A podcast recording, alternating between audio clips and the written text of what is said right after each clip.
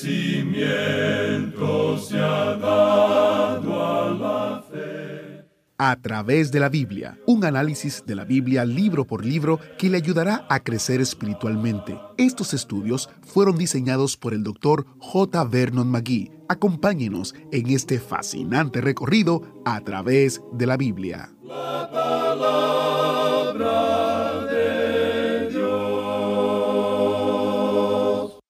Si esperamos recibir las bendiciones de Dios, tenemos que seguir su camino, es decir, el camino de Dios. No tenemos ningún derecho, pero ningún derecho de demandar cosa alguna a Dios. Bienvenido a través de la Biblia, el programa donde conocemos a Dios en su palabra. Soy su anfitrión, Heiel Ortiz. En el estudio de hoy vemos que Elías ora para la gloria de Dios y eso es lo que mueve el brazo de Dios. Como siempre, esto plantea un interesante estudio y queremos que esté con nosotros. Habiendo dicho esto, iniciamos en oración. Padre Celestial, venimos ante ti con un corazón dispuesto a aprender de tu palabra cómo quieres que vivamos para tu gloria. Recuérdanos que ese es nuestro objetivo, vivir para ti y no vivir para nosotros mismos. Recuérdanos, Señor, que tenemos que estar dispuestos a hacer tu voluntad, no nuestra voluntad. En el nombre de Jesús te lo pedimos y oramos. Amén. Ahora iniciamos nuestro recorrido bíblico de hoy con las enseñanzas del Dr. Magui en la inconfundible voz de nuestro maestro Samuel Montoya. Adelante. Continuamos hoy estudiando el capítulo 18 del primer libro de Reyes. Y en nuestro programa anterior llegamos a lo que creemos es quizá uno de los cuadros más dramáticos en toda la escritura, y es el desarrollo del desafío que hizo Elías a los 450 profetas de Baal. Y estos profetas produjeron una verdadera función teatral allá en la cima del Monte Carmelo. Mientras tanto, Elías simplemente se sentó allí observándolo todo con mucho sarcasmo y cinismo. Ellos invocan el nombre de Baal, pero nada ocurre andan saltando cerca del altar, lo cual no ayuda en nada. Se ponen frenéticos y ponen de manifiesto mucha emoción. Sus acciones llegan a ser casi histéricas. Por último, empiezan a cortarse y la sangre manó a borbotones. Creían que esto sí incitaría a Baal para que actuara. Mientras tanto, el viejo Elías les decía, bueno, quizás ha salido de vacaciones vuestro Dios y, y tendréis que esperar hasta que vuelva o quizá está tomando una siesta y tendréis que gritar aún más para despertarlo. Elías pues se gozaba mucho durante esta función. Y todo este tiempo el pueblo de Israel estaba observando. El Monte Carmelo domina la bahía de Haifa y el azul mar Mediterráneo. Es una cordillera extensa. Al oriente queda Megido, Armagedón y el valle de Esdraelón. En este lugar dramático la figura sola y majestuosa de Elías se paró, separado de todos. Creemos que se sintió aburrido después de observar por unos pocos minutos la función de estos profetas de Baal. Luego una sonrisa irónica brotó en su cara y habló. Se puede oír en su voz el ácido sarcasmo. Empleó el espadín de la irrisión, se mofó de los profetas. Por último, con un desdén seco les hizo señales de que se pusieran a un lado. Leamos los versículos 29 y 30 de este capítulo 18 del primer libro de los Reyes. Pasó el mediodía, y ellos siguieron gritando frenéticamente hasta la hora de ofrecerse el sacrificio, pero no hubo ninguna voz, ni quien respondiese ni escuchase. Entonces dijo Elías a todo el pueblo, Acercaos a mí. Y todo el pueblo se le acercó, y él arregló el altar de Jehová que estaba arruinado. Elías tendrá que depender de Dios. Habían roto el altar del Señor, y Elías pasó cierto tiempo reparándolo. Y eso, amigo oyente, fue una acción muy dramática. ¿Qué es lo que ha causado la división en nuestros países hoy en día? Reconocemos que hay muchas explicaciones que se ofrece, pero un alejamiento de Dios es lo que en verdad ha dividido a nuestras naciones. Hubo un tiempo cuando había unidad hasta cierto punto, y había cierta unidad en cuanto al hecho de que hay un Dios vivo y que somos responsables ante Él. ¿Quiénes dividieron nuestros países? Pues aquellos que empezaron a despedazar la palabra de Dios. Eso es lo que causó la división y la hipocresía que tenemos hoy en día. La multitud está diciendo, vamos a unirnos, Pero, ¿a unirnos sobre qué, amigo oyente? No puede unirse uno sobre la nada. Es como la historia que se cuenta en cuanto a un indígena que iba caminando por la selva en África cuando se encontró con un elefante. El elefante le dijo, ¿A dónde vas? El indígena le respondió, Pues no voy a ninguna parte. El elefante le dijo, Bueno, yo tampoco voy a ninguna parte. Entonces, vámonos juntos. Esa es la única manera, amigo oyente, en que uno se puede unir con la multitud hoy en día. Tendrán que ponerse de acuerdo en cuanto a nada. Si usted hace eso, entonces sí se puede unir. El altar, pues, fue un lugar de verdadera unidad. Y Elías lo reparó. Sigamos leyendo ahora los versículos 31 al 33 de este capítulo 18 del primer libro de los Reyes. Y tomando Elías doce piedras, conforme al número de las tribus de los hijos de Jacob, al cual había sido dada palabra de Jehová diciendo, Israel será tu nombre, edificó con las piedras un altar en el nombre de Jehová. Después hizo una zanja alrededor del altar, en que cupieran dos medidas de grano. Preparó luego la leña y cortó el buey en pedazos y lo puso sobre la leña. Ahora fíjese usted que Israel era una nación no era Israel y Judá, ni Samaria y Jerusalén. Debe haber unidad, amigo oyente. Por tanto, Elías edificó un altar en el nombre del Señor. Luego hizo una zanja alrededor del altar, preparó la leña y cortó en pedazos al buey. Por último, mandó que llevaran cuatro tinajas de agua y que la echaran sobre el sacrificio y sobre la leña. Ahora es verdad que el abastecimiento de agua quedaba bastante lejos. Y quizá usted se pregunte, ¿Cuánto tiempo se habría gastado en traer esas cuatro tinajas de agua monte arriba? Era una ruta larga, pero Elías no tenía prisa. Y dijo aquí en los versículos 34 al 36, y dijo, llenad cuatro cántaros de agua, y derramadla sobre el holocausto y sobre la leña. Y dijo, hacedlo otra vez. Y otra vez lo hicieron. Dijo aún, hacedlo la tercera vez. Y lo hicieron la tercera vez, de manera que el agua corría alrededor del altar y también se había llenado de agua la zanja. Cuando llegó la hora de ofrecer el holocausto, se acercó el profeta Elías y dijo, Jehová, Dios de Abraham, de Isaac y de Israel, sea hoy manifiesto que tú eres Dios en Israel, y que yo soy tu siervo, y que por mandato tuyo he hecho todas estas cosas. Quizás si hubiéramos podido haber visto a Elías ese día, él había tenido una sonrisa torcida en la cara. ¿Y sabe por qué se sonreiría? ¿Por qué echó agua sobre ese altar? Solo Dios puede hacer lo imposible, amigo oyente. Un poco de agua no impediría que el fuego descendiera y por tanto no le importó echar agua sobre todo. Podría haber seguido echándole agua durante las próximas 24 horas y aún así el fuego todavía habría descendido. Elías está aprendiendo a depender de Dios. Ya hemos visto eso. Recuerde que se paró junto a ese arroyo pequeño y lo vio secarse. Él sabía que él no era nada, sino una fuente por la cual el agua podría correr. También miraba a esa tinaja vacía de harina y cantaba la doxología. Dios alimentó a Elías, a la viuda y a su hijo de aquella tinaja vacía durante todo el período de la sequía. Luego, una vez más, Elías se dio cuenta que era un cuerpo muerto aprendió que si algo tendría que lograrse, Dios tendría que hacerlo. Simplemente se paró ese día sobre el monte Carmelo con una sonrisa torcida en la cara, como hemos dicho.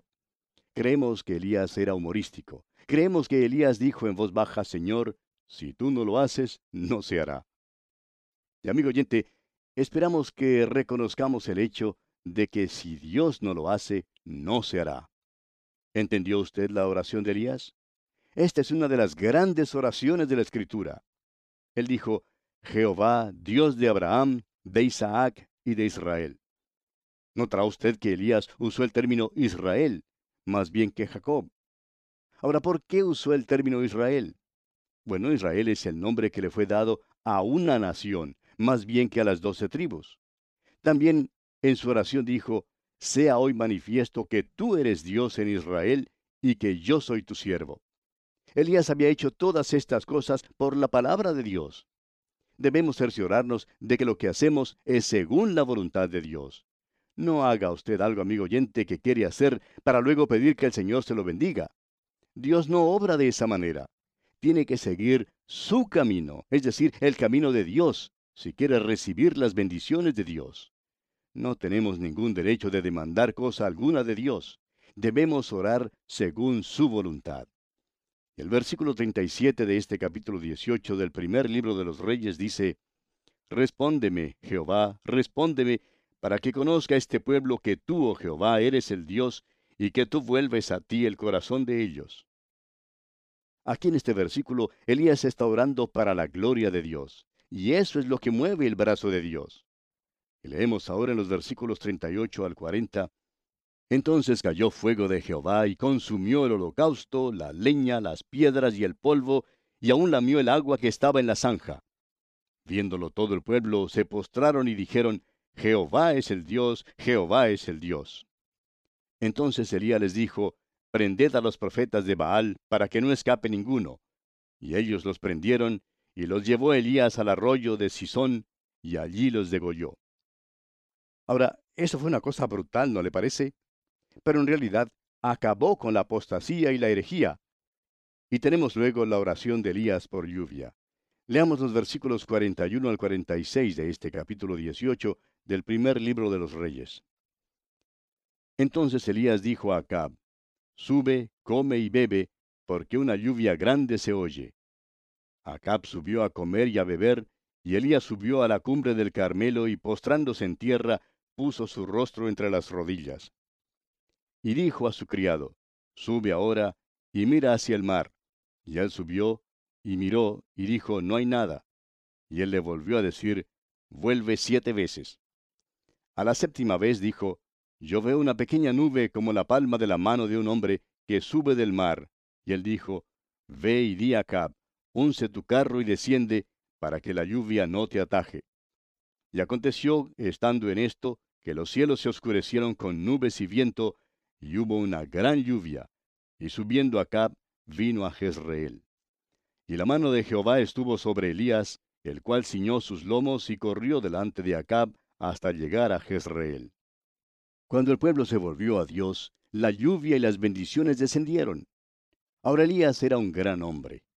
Para que el pueblo se diera cuenta que la sequía no había sido simplemente algún accidente de la naturaleza, sino una medida disciplinaria, la sequía terminó de la misma manera en que había comenzado, por medio del mandato del hombre de Dios, Elías. Él dijo que la lluvia venía. En el principio nada se podía ver sino el agua del mar y el cielo azul. Sin embargo, cuando el siervo de Elías miró la séptima vez, pudo ver una nubecita tan pequeña como la mano de un hombre. Aquella nube creció rápidamente hasta que los cielos se pusieron negros y la lluvia inundó la tierra seca. Elías le dijo a Acab que se apresurara a llegar a casa, porque pronto el río subiría y no podría cruzarlo. Luego Elías se puso a correr. ¿Por qué? Porque es un hombre sujeto a pasiones semejantes a las nuestras. Es un ser muy humano, y ahora en el capítulo 19 veremos cuán humano es. Llegamos pues al capítulo 19. Y en este capítulo, Elías, amenazado por Jezabel, huye a Beerseba. En el desierto, estando cansado de la vida, es fortalecido por un ángel. Dios le envía a ungir a Asael, a Jehú y a Eliseo, y Eliseo sigue a Elías. Acab informa a Jezabel que Elías había dado muerte a todos sus profetas. Ella entonces jura matar a Elías. Y esta frase del versículo 3 que dice, viendo pues el peligro, revela por primera vez que Elías es un hombre sujeto a pasiones semejantes a las nuestras quitó sus ojos del Señor y huyó de la mujer. Emprendió la retirada cobarde a Beerseba, donde dejó a su siervo, y se fue por el desierto hasta que se sentó debajo de un enebro, donde pidió a Jehová que le quitara la vida. Evidentemente, Elías sufrió un colapso o quebrantamiento nervioso. Quedó exhausto física y mentalmente. Dios le da alimento nutritivo y una abundancia de sueño, y le informa que largo camino le resta, como lo expresa el versículo 7. Luego el Señor le reprochó y le obsequió con una manifestación espectacular. Primero, un grande y poderoso viento, pero Dios no estaba en el viento. Luego un terremoto, pero Dios tampoco estaba en el terremoto. Luego un fuego, pero Dios tampoco estaba en el fuego. Ahora Elías gustó mucho de toda esta manifestación. Luego llegó la voz callada y suave. Esta es contraria al espíritu de Elías. Pero Dios sí estaba en la voz callada y suave. Elías vuelve entonces al lugar de la actividad y el peligro y en su camino llama a Eliseo. Es difícil comprender que el mismo hombre que había desafiado a los 450 profetas de Baal ahora huye. Es difícil darnos cuenta de que este es Elías. Parece ser un hombre diferente en este capítulo que el que se paró en el monte Carmelo desafiando a Baal. Sin embargo, hay una explicación de su condición. Leamos los primeros tres versículos de este capítulo 19 del primer libro de los Reyes. Acá dio a Jezabel la nueva de todo lo que Elías había hecho y de cómo había matado a espada a todos los profetas. Entonces envió Jezabel a Elías un mensajero diciendo, Así me hagan los dioses, y aún me añadan, si mañana a estas horas yo no he puesto tu persona como la de uno de ellos.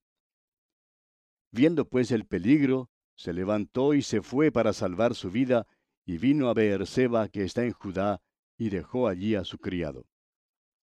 El mensaje que Jezabel envió a Elías constituía un verdadero mensaje amenazador. Este hombre había sido visto ante el público desafiando la falsa adoración de su nación. Había agotado mucha de su energía y fuerza. Hizo una cosa bien extraña cuando oyó el mensaje de Jezabel, quien amenazó matarlo. Fue simplemente como Simón Pedro en el Nuevo Testamento, cuando quitó sus ojos del Señor y miró hacia aquellas olas grandes y luego empezó a hundirse. Elías también empezó a hundirse, empezó a huir. Fue hasta Beerseba, que queda lejos al sur y está en pleno desierto. Cualquiera que se hubiera alejado tanto hasta llegar a Beerseba podría considerarse seguro de estar libre de las manos de cualquier soberano de Israel, el reino del norte. Sin embargo, cuando Elías llegó a este lugar en el desierto, vemos que dejó allí a su siervo y avanzó aún más por sí solo. Leamos ahora el versículo 4. Y él se fue por el desierto un día de camino, y vino y se sentó debajo de un enebro, y deseando morirse dijo, Basta ya, oh Jehová, quítame la vida, pues no soy yo mejor que mis padres. No sabemos quién jamás le dijera que no era mejor que sus padres, pero no obstante, su padre había muerto y ahora vemos que él también quiere morir. Usted tiene que admitir, amigo oyente, que este es un verdadero cambio para un hombre que se había parado allá en el monte Carmelo desafiando a los profetas de Baal. Ahora se esconde debajo de un enebro, lejos allá en el sur, al otro lado de la tierra, se está escondiendo de la mujer Jezabel. Acab no hizo ningún esfuerzo de arrestarlo ni de destruirlo, pero Jezabel aborreció a Elías. Ella no iba a dejar que se saliera con la suya después de matar a sus profetas. Creemos que es necesario notar aquí que Elías había pasado por una experiencia traumática cuando se paró delante del altar orando a Dios y cuando el fuego cayó del cielo. Luego mató a los profetas de Baal. Entonces hubo una gran tempestad de agua. Eso fue una victoria total para Elías. De modo que Acab volvió e informó a Jezabel de todo lo que había acontecido y ella a su turno mandó un telegrama a Elías diciéndole, quiero que sepas que haré todo lo posible por matarte. Esta es la mujer más mala en toda la Biblia. Elías, por su parte, quitó sus ojos del Señor y huyó a lo que en aquel entonces era lo último de la tierra. Cuando llegó a Beerseba, simplemente siguió aún más lejos. Por fin creyó que ya estaba fuera del alcance de Jezabel. Y francamente que cuando lo vemos sentado allá debajo de ese nebro, nos avergonzamos de él. Estamos seguros que muchos de nuestros hermanos le habrían dado a Elías un buen discurso en cuanto a cómo uno debe ser gozoso y optimista y cómo debe sonreír en cualquier situación. Y quizá hasta le habrían citado el versículo 28 del capítulo 8 de la carta a los romanos. Pero permítanos decirle, amigo oyente, que no creemos que hubiera logrado que Elías se sonriera mientras permanecía debajo de ese nebro. Usted, amigo oyente, bien puede criticar a Elías, culparle, eh, denunciarle y decir que no está confiando en Dios como debe hacerlo. Alguien quizá hasta puede decir que es una vergüenza para el Señor. Pues, ¿es este el que desafió a los profetas de Baal? ¿Es este el que dijo, si Jehová es Dios, seguidle? ¿Qué le ha pasado a nuestro profeta? ¿Qué enfermedad le ha caído? ¿Cuál es el diagnóstico? ¿Habrá acaso alguna ideología que explique lo que le ha acontecido? Permítanos, amigo oyente, sugerir algunas cosas. Hubo una causa física para que Elías se portara de esta manera. Había trabajado demasiado, estaba agotado, Se había preocupado demasiado, estaba físicamente rendido. Creemos que bien pudo haberse muerto después de esa experiencia en el Monte Carmelo. Estaba rendido después de esa ardua tarea de declararse a favor de Dios en medio de tal oposición. Hay quienes hablan del pecado del ministerio y creen que tiene relación con el dinero. Pero amigo oyente, no creemos que sea ese el caso. Lamentablemente, sí hay predicadores que se involucran en un fraude religioso, pero el dinero no constituye el problema principal del predicador ordinario. En la ceremonia de ordenación de un pastor, el predicador invitado habló de los tres pecados del ministerio, que son el orgullo, el ser aburrido y la pereza. Estamos seguros que algunos nunca van a encontrarse debajo de un enebro. ¿Y saben por qué? Porque son demasiado perezosos. Aunque había siete mil creyentes que no se habían arrodillado ante Baal, tampoco estaban debajo del enebro. Se estaban escondiendo en cuevas por allá en los montes. Nunca habrían podido aguantar lo alto del monte Carmelo y tampoco vieron el fuego que cayó del cielo. Elías estuvo solo. Estamos seguros que algún hermano querido le dijo al oído, Estás trabajando demasiado, Elías. Descansa un poco. Elías nunca habría huido de Jezabel si no hubiera estado exhausto. Creemos que hoy en día necesitamos hombres que estén dispuestos a trabajar para Dios. Oímos hablar mucho en cuanto a los hermanos que son dedicados, pero que en algunos casos son tan perezosos y descuidados en la obra del Señor como no se ha visto otros. Hay también el elemento o el factor psicológico que se involucra en esta situación. Estos son los tiempos de la hipertensión, la frustración, la esterilidad, la frigidez, la debilitación nerviosa, el desengaño, el desánimo, la tristeza, el abandono, el agotamiento y el colapso. Quizá usted no ha comprendido bien la personalidad de Elías, amigo oyente. Era fuerte, era hombre de mucho ánimo, tenía un aspecto áspero, pero en su interior era muy sensible. Era un hombre dominado por sus emociones y le era muy posible ir desde un estado de alegría a uno de desaliento. Poseía las sensibilidades más finas, gustaba de lo artístico y de lo estético. Su naturaleza era emocional e hizo cosas que eran emotivas. Quizás sufrió, como dicen los psicólogos, de una psicosis maníaco-depresiva. Una mujer probablemente es la más delicada de todas las criaturas de Dios, y en el carácter de una mujer generalmente prepondera lo emocional tiene una sensibilidad más delicada que la del hombre. Y creemos que Elías tenía esa clase de naturaleza. Ahora, ¿ha notado usted alguna vez que Dios puso pieles de tejones sobre la hermosura, la riqueza y el artificio del tabernáculo? Una piel de tejones era el exterior de algo maravilloso y hermoso. Pues bien, así era el exterior de Elías. Ahora le pidió a Dios que le quitara la vida. Estaba en condiciones deplorables. Y vamos a detenernos aquí por hoy, amigo oyente, porque nuestro tiempo ha tocado ya a su fin. Continuaremos Dios mediante nuestro próximo programa. Le invitamos pues a sintonizarnos. Será hasta entonces que el Señor derrame sobre usted sus ricas bendiciones. ¿Fue de ayuda para usted el estudio de hoy? ¿Desea enviarnos algún comentario de lo que ha estado escuchando? Entonces escríbanos, no espere más. Nuestro correo electrónico es atv@transmundial.org. atv@transmundial.org. Si desea recibir las notas y bosquejos de lo que estamos estudiando, suscríbase gratis en nuestra página en internet a través de la Biblia .org barra notas a través de la biblia.org barra notas.